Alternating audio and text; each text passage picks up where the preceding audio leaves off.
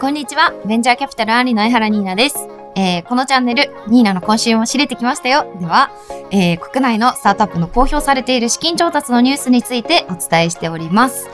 えー、今回は2020年1月3週目前半の調達ニュースをまとめてお送りします。えちょっと3週目があの調達リリースが相次いだようであの15本ぐらいあるので前半と後半に分けてお届けする予定です。えー、今回紹介する調達ニュースは合計7本です。はい、早速1本目に入っていきます。えー、猫用のウェアラブルデバイス、キャトログを開発するラボがおよそ1億円を調達したと発表しております。えー、キャトログは、あの、猫につける首輪型のデバイスと、えー、アプリのソリューションを提供しておりまして、えー、アプリで猫の活動を24時間計測できる。で、それを活かして猫の健康管理にも、えー、役立てられるというものです。でさらにこれをあの、獣医さんとかともシェアできるという機能もあるそうです。えー、今回のラウンドに参加したのは ISGS インベストメントワークス、W ベンチャーズ、IP ラボ、えー、あと、シフトフォールの代表取締役 CEO の岩佐拓馬氏と発表されております。えー、猫ね、あの、2020年第1週目のニュースで、あの、同じく猫のスタートアップとして、あの、スマート猫トイレさんについてお伝えしたんですけれども、やっぱりこのペット系っていうのは増えてますね。あの、ペットフードの D2C とか、カスタムできるものとか、あの、猫自体の数も増えているようですし、あの、善悪の判断を下す意味ではなくて、純粋にあの、女性の社会進出が進むと、まあ、晩婚化だったりとか、それに伴って子供を産む年齢も遅くなったりするので、そうなると別の選択肢として、まあ、猫だったりペットというのが登場するっていう大きな流れは一つあるんでしょうね。で、あの、まあ、そことの関連で我々の、まあ、生活ないし、その社会におけるペットの立ち位置っだったり、その存在の大きさっていうのは、すごくどんどん変化しているなって思いますね。最近驚いたのが、あの、ペットのためのコンパニオンロボットっていうのがあるらしいんですよ。ペットが寂しくないように、まあ、旅行中だったりとか、飼い主が家にいない時に、ペットが寂しくないように、あの、ペットを構ってあげるロボットとかも出てきてるらしくって、この領域ってすごい可能性、まだまだあるなっていうふうに、まあ、そのニュースも含め、すごく日々感じております。はい、続いて、えー、2本目です。ブロックチェーンに人との出会いを記録する SNS、バッジが1億750万円を調達したと発表しております。このバッジなんですけれども、あのバッジっていうウェブアプリをベースとして、ミートアップであったりいろんなところであった、実際に会った人との出会いをブロックチェーンに記録して、その後はアプリ内で、まあ、使えるバッジを送り合えるというものなんだそうです。でそうすることで、えっ、と、誰からどんな評価を得ているかとかが、えー、可視化されていくというサービスなんだそうです。えー、今回のラウンドの引き受け先は、千葉銀キャピタル、東京シティ信用金庫、えー、それに加えて3名の個人投資家というふうに発表されております。えっと、まあ、これで要は、あの、ブロックチェーンっていうのは裏の管理の仕組みに過ぎなくて、表側というかユーザーから見える側は、まあ、出会いを記録する。そしてバッジを送って余震を貯めるみたいなものだと思うんですけれども、実際どういう場面で使っていくのが、ユースケースとしてどんなものが想像されてるんだろうな。まあ、日本版next LinkedIn みたいなイメージなのかな。あの、広がっていくのを見るのがすごい楽しみなサービスだなというふうに思いました。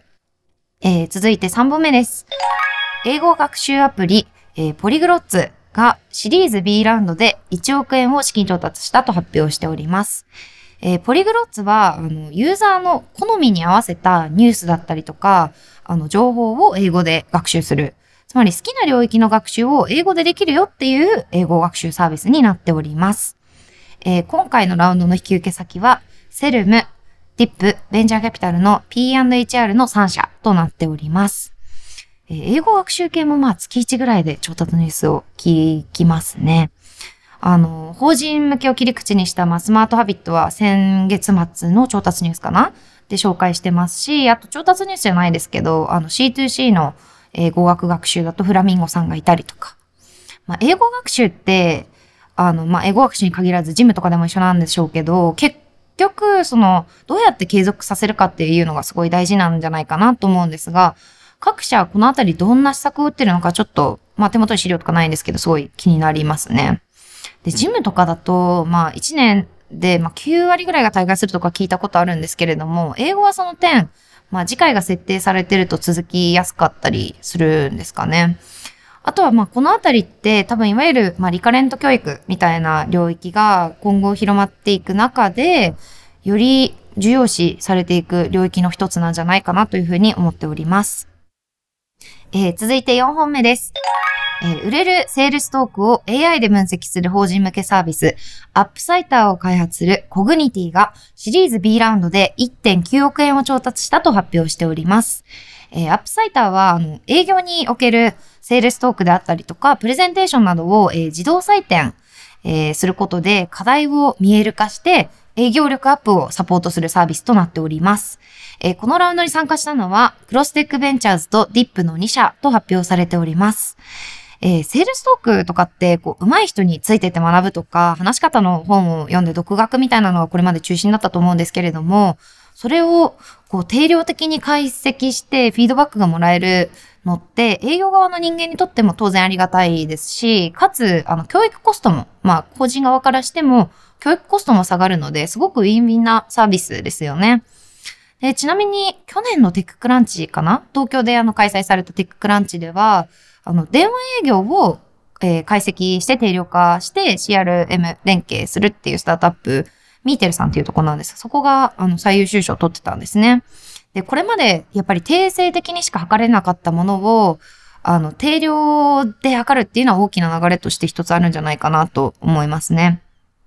で、まあ、今は主に法人向けだったり英会話とかが中心だったけれども、もっとこういうのって教育の現場にも来るんじゃないかなというふうに、不可逆の流れとしてあるんじゃないかなというふうに思っております。えー、続いて5本目です。在庫削減と売上増加の両立を支援する SARS、フル回転が1.7億円の資金調達を発表しております。えー、フル回転は、えー、これまで、あの、在庫のあの、削減と仕入れの最適化っていうのは、両立不可能として諦めて、あの、諦められてきたものなんですけれども、これらを、えー、これらを、えー、同時に実現することを AI の予測技術でサポートする SARS となっております。えー、今回のラウンドに参加したのは、大和企業投資、競銀リースキャピタル、みずほキャピタルの、えー、3社となっております。えー、また今回の、えー、以上の3社からの第3社割当増資に加えまして、みずほ銀行からは増資、えー、融資で、えー、追加の資金調達もしているということです。え、こちらのサービス2017年に初期版を公開したそうなんですけれども、すでにあのアシックスジャパンさんだったりとか、アンダーアーマーとか、フェリシモとか結構大手で導入が決まってるみたいなんですね。で、小売業にとってやっぱり売上の増加って、まあ、なんていうんですかね、施策のナレッジはあっても、多分在庫管理の方になるともちろんナレッジあると思うんですけれども、より長年の課題だったんじゃないかなっっていう、よく聞くので、まあ足りなくなったら困るとかね、そういう在庫管理って、まあ長らく pain としてあったんじゃないかなと思うんですよね。で、そこに AI の予測技術と、あとあの、現在特許申請中の独自技術があるそうで、これらを活用することで、あの、残さないように仕入れるっていうのをサポートするサービスなんだそうです。はい。それでは6本目です。えー、フードテックでヘルスケア領域を開拓するミルがシリーズ A ラウンドで約1.8億円を調達しました。えー、このミルさんなんですけれども、D2C のオーガニック離乳食を、えー、サブスクで提供するミタスというサービスや、まあ、ケータリングサービスなど、複数事業を、えー、展開されております。えー、今回のラウンドに参加したのは、えー、オイシックスラー大地が運営するフードイノベーション領域の CVC であるフューチャーフードファンドに加えまして、えプロサッカー選手のあの長友佑都選手、また、えー、バズーカ岡田氏という風に発表されております。えー、ミルさん、あの、実はなんかレストランもやられてるんですよね。西麻布ではっていう、あの、昔の日本のあの名前で、あの、人弁に委任の意って書く和っていうお店をやられているんですよね。装飾和食レストランなんですけれども、あの、食べログ見てみたんですが、あの、えっ、ー、と、あるコースだと全部で8品で600キロカロリーとからしいんですよ。すごいなと思って、ちょっとここ行ってみたいなというふうに思ってます。えー、オーガニックで体に優しいものを、えー、サブスクで届けるっていう領域だと、あの、12月に調達ニュースがあったナッシュさんとか、まあ、その時話したこととも若干被るんですけれども、まあ、健康に良くてバランス取れたものってすごい作るのが、まあ、難しいっていう課題がまずありまして、で、さらに離乳食になると食べられるものってすごく減ってくるわけじゃないですか。で、かつ離乳食ってコンビニとかにはあんま売ってないから、どこにでも売ってるわけじゃないので、その点サブスクともすごく相性が良さそうだなというふうに思ってます。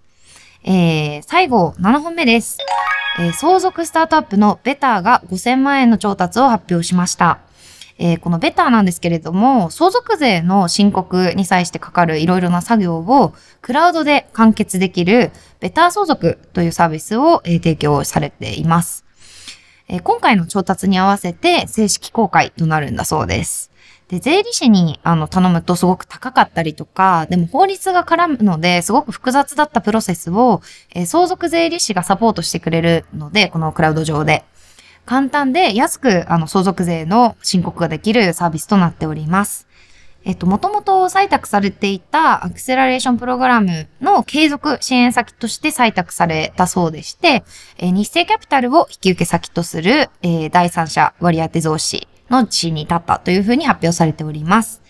相続税ね、私、正直まだ全然考えたことなかったんですけれども、まあ、大きな機能としては、クラウド化、自動化みたいな部分ですね。